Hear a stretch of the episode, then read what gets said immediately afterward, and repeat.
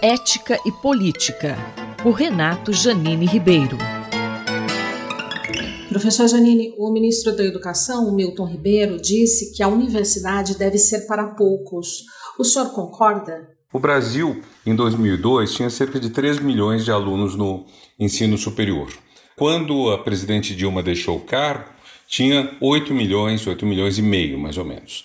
Houve um aumento de mais de 100%, o que significa que o Brasil passou de cerca de talvez 10% dos jovens de 18 a 24 anos fazendo ou tendo terminado o curso superior para mais de 20.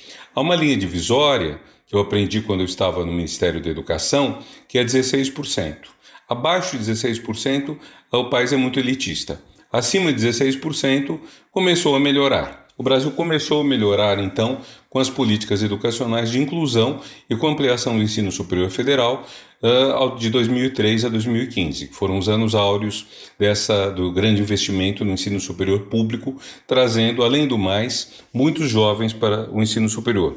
É gente demais? alega o atual ministro da Educação. Não, não é porque o Brasil está então com 20% da sua juventude nessa faixa que eu falei, 18 a 24, no ensino superior, enquanto nossos vizinhos do, do lado, Argentina, Uruguai, têm mais de 30% e os países da OCDE têm 50%.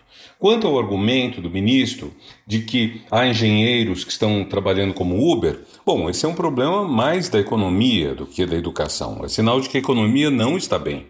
É sinal de que o Brasil está desperdiçando talentos. Porque quando o Brasil prospera, uma das primeiras coisas que aparece é a falta de, de pessoal qualificado, especificamente no caso engenheiro. Engenheiro faz muita falta para o, o desenvolvimento econômico. Então, se você tem engenheiro dirigindo Uber, você não tem que fechar a universidade, você tem que melhorar a economia, você tem que utilizar mais a capacidade que o Brasil tem. Veja, uma coisa que sempre me impressiona é que no Brasil, eh, nos meus cálculos, você tem o quê? Uns 25, 30% da população que tem realmente chances de educação, alimentação, moradia, transporte, etc. Enfim, podem se realizar na vida. É uma proporção muito pequena da população.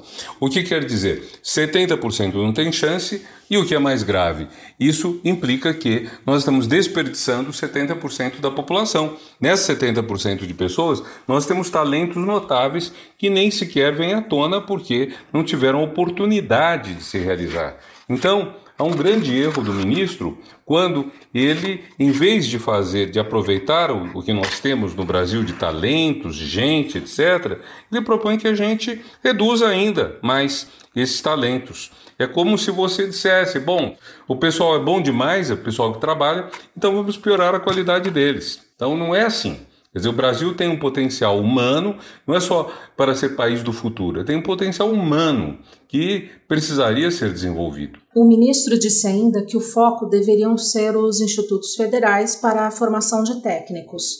Qual a sua análise? Os institutos federais são uma criação, sobretudo dos governos petistas. A ideia era realmente você transformar as antigas escolas federais de ensino técnico em institutos mais uh, fortes, que formassem grande parte técnicos, ou fosse de nível superior, fossem de nível médio, fossem até os cursos de 160 horas ao todo, que não são nem de nível médio, mas que qualificam algumas pessoas para algumas áreas profissionais e para ganharem melhor. Então isso for, eles foram, tiveram um papel importante, um tanto uh, no modelo, tentando às vezes seguir o modelo do Senai, que é, que é uma história de sucesso no ensino técnico no Brasil, e por isso mesmo o Brasil, na World Skills, que é considerada a Olimpíada da, do ensino técnico, eh, que foi em São Paulo em 2015, o Brasil conseguiu uh, o primeiro lugar em medalhas. Isso foi em grande parte obra do Senai, o seu diretor, Rafael Luquezzi,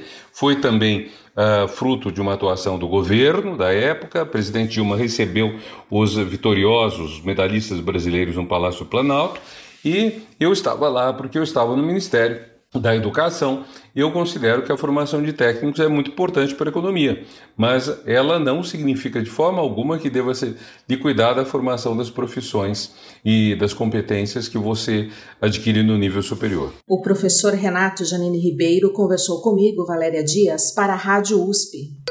Ética e Política, por Renato Janine Ribeiro.